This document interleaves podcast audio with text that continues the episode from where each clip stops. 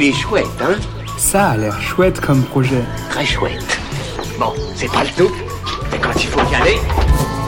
Ce qui est vraiment chouette, c'est de s'ouvrir au monde. Ce qui est encore plus chouette, c'est que parfois, il suffit de ne pas aller bien loin pour le faire. Aujourd'hui, je vous présente un film réalisé par Denis Do, et pas Deniso, qui se lance en campagne sur Ulule, La forêt de Mademoiselle Tang. En 40 minutes, ce film en langue Teokyu, pardonnez mon accent, c'est un dialecte du sud de la Chine que je maîtrise peu, dresse le tableau d'une famille justement Teokyu sur six générations à Suotao, en Chine, du 19e siècle à aujourd'hui. Vous y découvrirez en arrière-plan les grands bouleversements de la Chine et la tentation de la migration.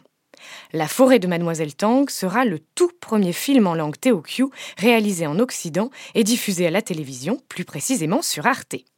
Pour soutenir ce magnifique film, rendez-vous sur la campagne Ulule La forêt de Mademoiselle Tang avant le 22 mars.